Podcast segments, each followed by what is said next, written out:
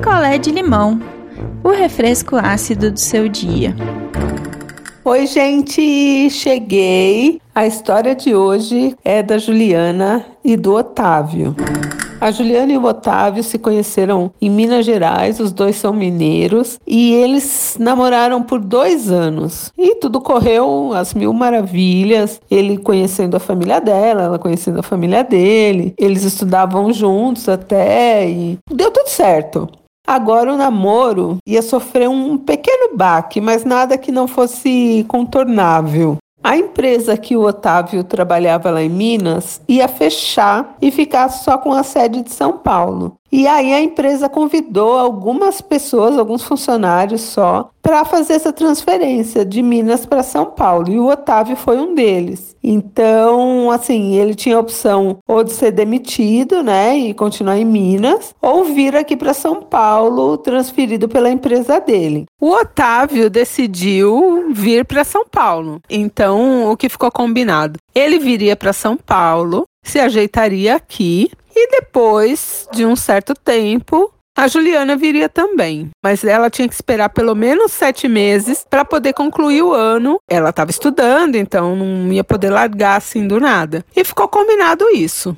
Então o Otávio trancou a faculdade que ele fazia lá junto com a Juliana em Minas e veio para São Paulo. E tudo foi indo bem legal, assim. Ele na empresa, tudo certo. E o combinado era, como ele ganhava melhor, ele ia para Minas para ver a Juliana. Então, pelo menos uma vez por mês ele ia e eles se falavam todo dia e faziam FaceTime. E ai, um chora, outro chora, saudade, te amo. Aquela coisa básica do casal, né? E as coisas foram caminhando. Até que um dia o Otávio falou para Juliana que ele não ia poder ir naquele mês, porque ele ia fazer um curso que era exigido pela empresa. Isso ia tomar o tempo livre dele, né? Então ele não viria. Mas aí tudo bem também, né? Fazer o quê? É um curso para empresa, então tem que fazer, né? E a Juliana nem pensou nisso, passou. Depois desse dia, passou um mês, ele foi, tudo lindo, tudo ótimo. Mas ali, um mês, foram as festas de final de ano. Ele foi para lá, né, para Minas, porque a família dele também estava lá e tinha a Juliana, e eles ficaram e deu tudo certo. Nas comemorações de final do ano, ele chamou a Juliana e falou que precisava ter uma conversa séria. Qual era a conversa? A conversa do Otávio é que a empresa estava exigindo que ele fizesse uma pós-graduação. Só que ele não tinha grana para fazer essa pós-graduação, porque viver em São Paulo realmente é mais caro. Ele tinha que ajudar os pais dele lá em Minas e um monte de coisa, e ele estava sem a grana. E como a Juliana estava guardando uma grana dela, ele perguntou se ela poderia ajudá-lo aí mensalmente, pagando uma parte da, da pós dele. Aqui eu abro um parêntese para um pensamento meu.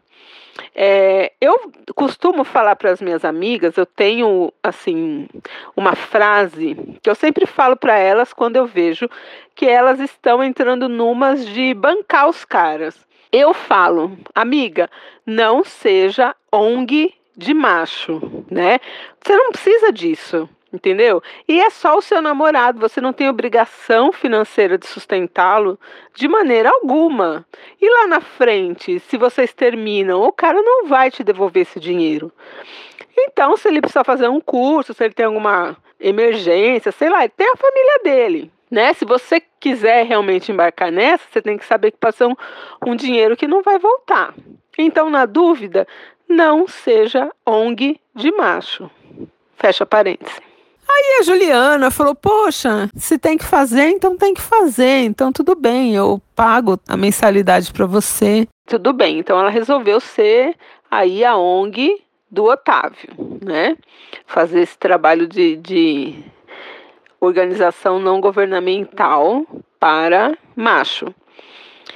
O tempo foi passando e ela pagando, e assim, a parcela da pós-graduação era alta. E a Juliana se matando de hora extra para poder pagar a parcela e reduzindo coisa dela para poder ajudar o namorado a fazer a pós e talvez ganhar uma promoção, porque a promoção não era certa. E a pós dele ia durar dois anos. E foi assim que aconteceu. Dois anos a Juliana ficou pagando a pós-graduação do Otávio. Gente, dois anos. Dois anos é tempo pra caramba pagando coisa pro cara, né?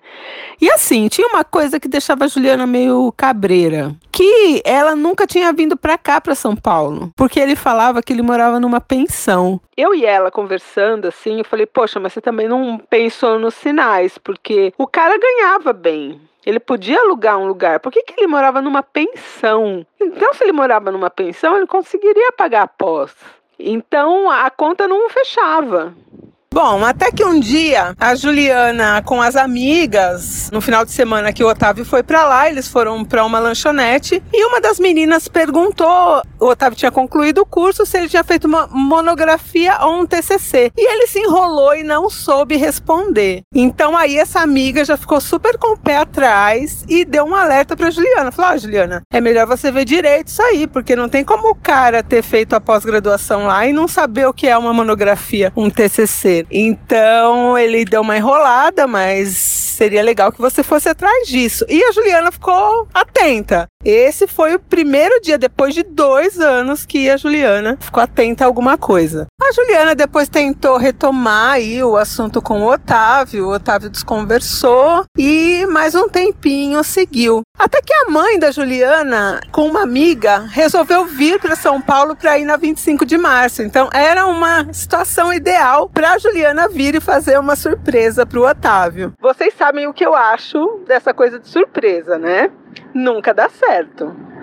Então, ela resolveu vir sem avisar nada para ele. Ela tinha o um endereço da tal pensão que ele morava e falou: ah, "Eu vou aparecer lá, fazer uma surpresa para ele e vamos ver o que dá". Juliana chegou em São Paulo. A ideia, elas vieram no meio da semana, né, para aproveitar ali a 25 de março, que a amiga da mãe dela ia comprar uns produtos para vender em Minas. Então elas vieram no meio da semana e a ideia da Juliana era encontrar com o Otávio e ficar com ele. E lá foi ela, bonita, com um mapinha na mão, né, no, no celular, no caso, atrás dele para ver onde ele morava. Era uma pensão que ele dizia que era ali no centro, perto da Praça da República. E ela foi, bateu no tal lugar e no lugar não era uma pensão, era uma lojinha de eletrônicos.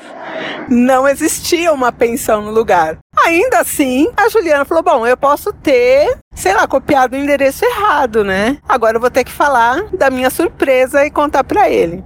A Ju mandou um, um zap pro Otávio falando: Olha, então, onde você tá? Aí ele falou que ele estava trabalhando, né? Que ele nem podia falar direito aquela hora. Aí ela falou para ele: então tá bom, quando você puder falar, você me avisa que eu tenho uma surpresa para você. E ele ficou curioso. Ele falou: não, fala agora, fala agora. E aí ela falou: olha, eu tô em frente ao endereço que você me deu da sua pensão, só que aqui não é uma pensão. E o Otávio ficou mudo um tempo falou: você tá em São Paulo? Falou: tô, eu vim com a minha mãe e aí resolvi fazer uma surpresa para você. E esse moço gaguejou, gaguejou, gaguejou no telefone e falou para ela: Olha, eu já te chamo. Eu não posso falar agora, eu já te chamo. Óbvio que não aconteceu, né, gente? O cara deu um perdido nela. E nesses três dias que ela ficou em São Paulo, ela não conseguiu falar com ele nenhuma vez. E aí ela já estava, óbvio, inchada de chorar. A mãe dela também já estava preocupada. Ela entrou em contato lá com a família dele. E a família dele falou: Não, pra gente aqui tá tudo bem. Será que ele não ficou bravo que você foi para São Paulo sem avisar, né? Dá um tempo para ele. Quando você voltar para Minas, você liga. E foi o que ela fez. Quando ela voltou para Minas, ela ligou para ele. E tinha a questão do dinheiro, né, gente? Os dois anos que ela bancou a pós-graduação dele e o cara ia assumir o dinheiro dela. Bom, Juliana voltou para Minas arrasada, nem curtiu São Paulo e foi atrás de informações do Otávio na casa do Otávio. E aí chegou lá, tava a mãe e o pai do Otávio. O Otávio tem mais dois irmãos, mais velhos, casados, então não ficavam na casa. E o pai e a mãe do Otávio, os dois resolveram abrir o jogo para Juliana. Olha só, não foi nem o Otávio que resolveu falar, foram os pais dele. Gente, olha que doideira. Ele foi transferido para São Paulo pela empresa. Tava tudo certo. Chegou em São Paulo, ele foi numa palestra de um coach lá, motivacional. E saiu tão entusiasmado que pediu as contas do trabalho. E aí ele não tinha como se manter. E aí ele inventou a pós-graduação e quem estava bancando ele, no caso, que era comida e uma pensãozinha realmente barata, era Juliana. Então ele não estava fazendo pós, ele não estava mais trabalhando. Mas por que que ele saiu da empresa? O que que ele fez? Ele largou um emprego numa multinacional, um emprego super estável, onde ele tinha uma chance grande de crescer, para vender queijo.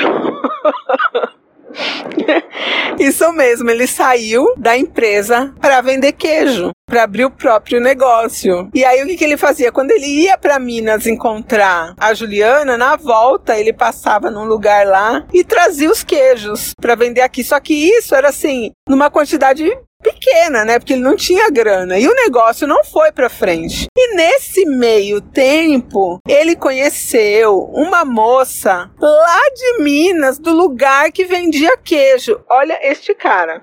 Enquanto a Juliana bancava o Otávio em São Paulo, ele casou com a moça do queijo. Ele casou com a moça do queijo. E aí ele teve a vantagem de pegar o queijo no preço de atacado, né? Porque a loja de queijo era do pai da menina, então o pai da menina começou a investir no Otávio, porque o sonho dele, sei lá, era ser o rei do queijo. A Juliana acha que ele casou com essa moça por interesse. Mas enquanto ele namorava a moça, cortejava a moça e passava um perrengue em São Paulo, era a Juliana que bancava essa história toda. E pior, a família do Otávio sabia. A família do Otávio foi no casamento do Otávio com a moça do queijo. E todo mundo sabendo que ele tinha a Juliana também. A moça do queijo não sabia da Juliana, provavelmente nunca soube, porque a Juliana também não foi atrás dela. E os pais do Otávio tinham dado um prazo para ele, para ele contar para Juliana e terminar tudo. Só que o bonito foi enrolando até dar os dois anos lá da pós-graduação e pegando dinheiro.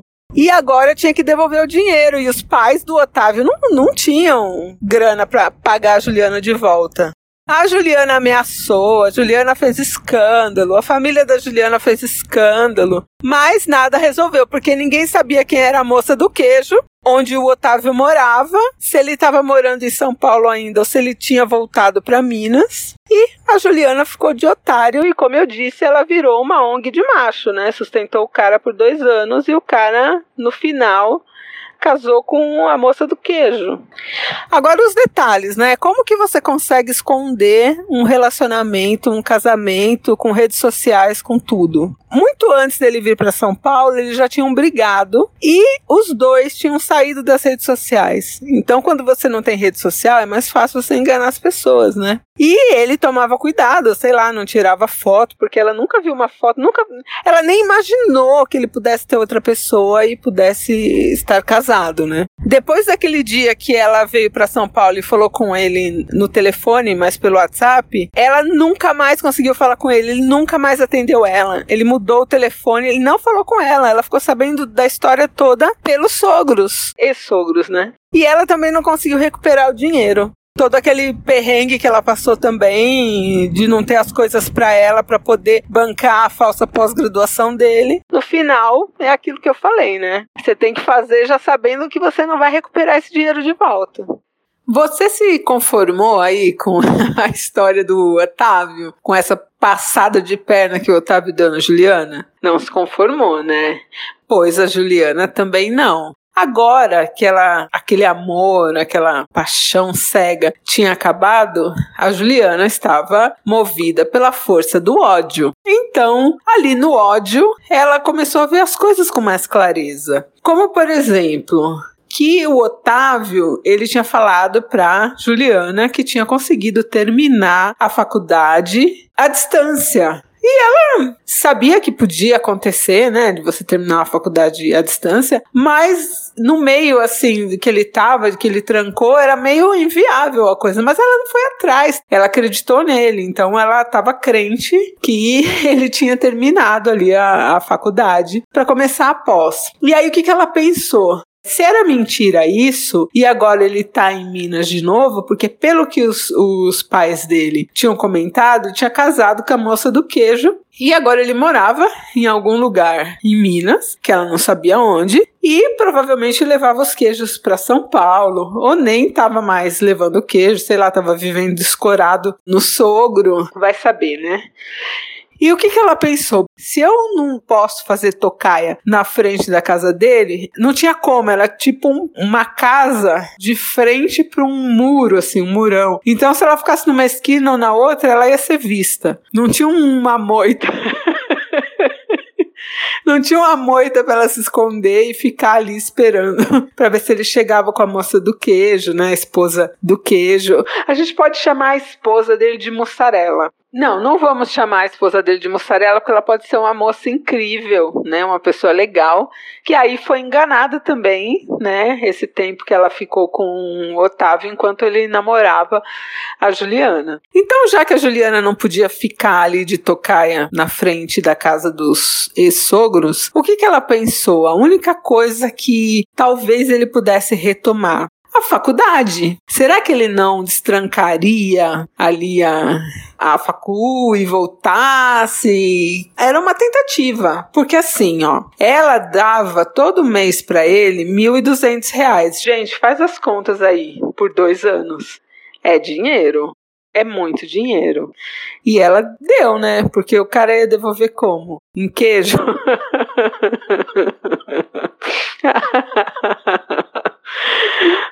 meu Deus. Então ela, ela falou: eu vou até a faculdade e vamos ver no que dá. E lá foi ela, bonita, para a faculdade. A Juliana chegou lá na faculdade e mais uma decepção. A moça da secretaria disse que não poderia passar nenhuma informação de aluno nem se estava, nem se não estava, que era contra lá, o regulamento da faculdade e que não podia, que isso, que aquilo. E a Juliana insistiu, insistiu, mas não conseguiu nada. Mas no final, ela achou, deduziu da cabeça dela que a moça fez um sinal para ela dizendo que sim, que ele tinha voltado. Mas ela não sabe se isso foi coisa da cabeça dela ou se a moça realmente fez o sinal. Daí a nossa amiga Juliana resolveu que ela ia fazer uma tocaia toda noite na porta da faculdade. Então, a partir das 18 horas, tinha um trequinho, uma lanchonetezinha de açaí ali na frente. Açaí e pão de queijo. Não sei se combina, mas era isso, açaí e pão de queijo.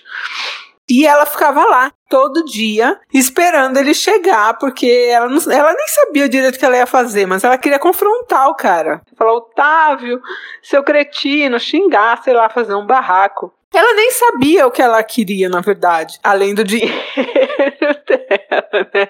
Porque o dinheiro, poxa vida, né? Mas ela tava ali, ela precisava de um desfecho, porque ele não falou mais com ela, enfim. Todo dia, seis da tarde, ela tava ali no açaí com pão de queijo e ficava ali mais ou menos até umas oito. Gente, duas horas. Duas horas. E ela fez isso por quatro meses. Quatro meses.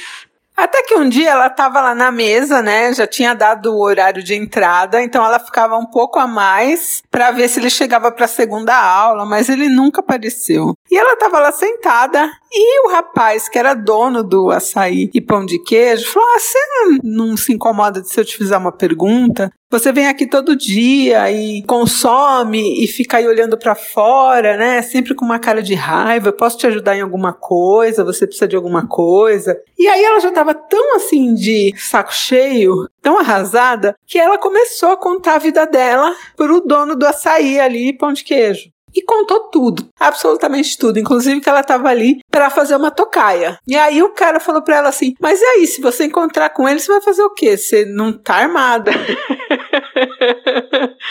e aí ela falou que não, tal. E agora, nos próximos dias, né, que ela, que ela ia lá, o cara sentava com ela na mesa para olhar e ela mostrou uma foto e aí o cara ficava também olhando para ver se achava o cara. E ele falou para ela: "Olha, eu tô aqui de manhã até a noite. Então eu saio à tarde, mas de manhã e à noite que tem faculdade eu tô aqui. Se eu encontrar o cara, eu te aviso. Você não quer me dar seu telefone? E aí, gente, eles trocaram telefone e ela começou a conversar com esse cara do açaí aí, que tinha ali mais ou menos a idade dela, e o cara tava ali na batalha, né, vendendo açaí com pão de queijo. Até que chegou num ponto que eles não conversavam mais sobre o Otávio. Eles falavam de outras coisas. E um dia ela chegou lá no açaí, ela já tava meio interessada e ele deu um beijo nela.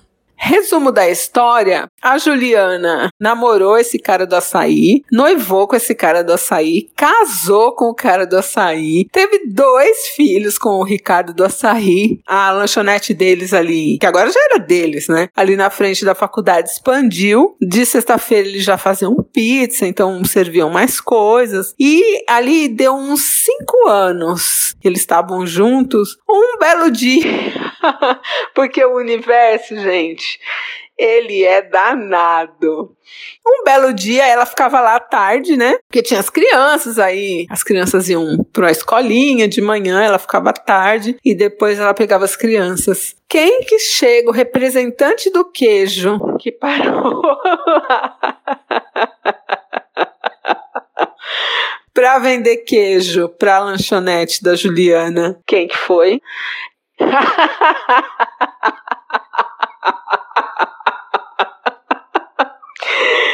Eu queria ser um potinho de açaí para estar tá ali na geladeirinha de frente transparente, olhando para a cara do Otávio a hora que ele viu Juliana. Porque o que ele fez? Ele chegou, representante, né? Vai passando nos lugares, e viu ali uma funcionária no balcão e deu o cartão dele e um folder para a funcionária e falou: Olha, eu vendo queijo tal, se precisar, não sei o quê. E ela falou: A dona tá aí, você não quer falar com ela? Ela? Ele falou: opa, quero sim. então, quer dizer, ele já, ele já tinha dado ali todos os dados dele. Todos os dados dele.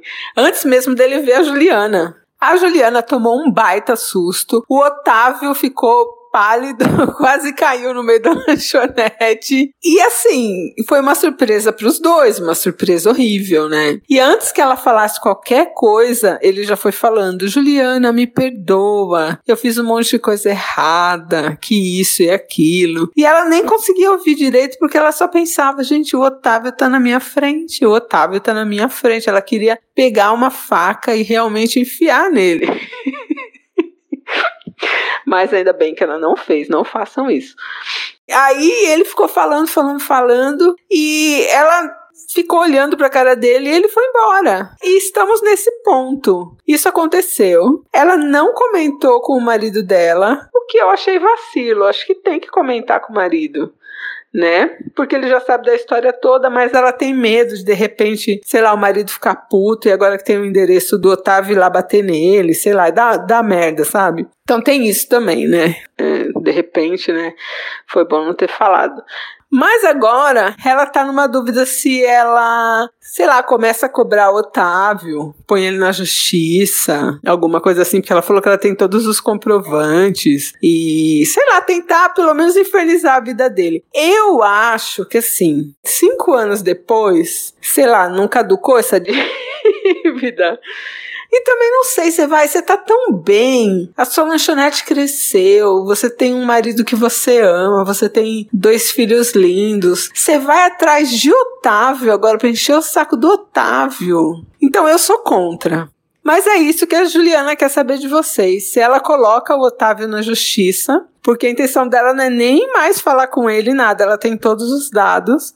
Sei lá, ela nem procurou um advogado ainda, de repente também nem dá para fazer. Mas ela vai atrás disso, de colocar ele na justiça, para ver se ela consegue esse dinheiro de volta, ou NENS. Eu acho que NENS. Já passou, já perdeu esse dinheiro, né? Eu não iria atrás. E vocês? O que, que vocês acham que a Juliana deve fazer? Esquecer ou ir atrás aí desse Otávio cara de pau 171? E assim, se ela for colocar o Otávio na justiça, aí ela vai ter que contar pro marido, óbvio, né? Mas se ela deixar pra lá, de repente ela nem conta. Mas em todo caso, eu acho que ela devia contar, porque também a funcionária viu o cara ali quase ajoelhado pedindo perdão pra Juliana. Fica chato, daqui a pouco essa menina comenta com o Ricardo, é um vacilo, né? É ela que tem que contar. Então eu acho que de qualquer forma ela deve contar pro Ricardo sim e não botar o Otávio no pau. Essa é a minha opinião. Agora vocês aí digam o que vocês acham. A Juliana tá no grupo e vai ler as respostas de vocês. Então é isso, um beijo, até a próxima. E é isso. Quer a sua história contada aqui? Escreva para nãoenviabilize@gmail.com. Picolé de limão é mais um quadro do canal Não Enviabilize.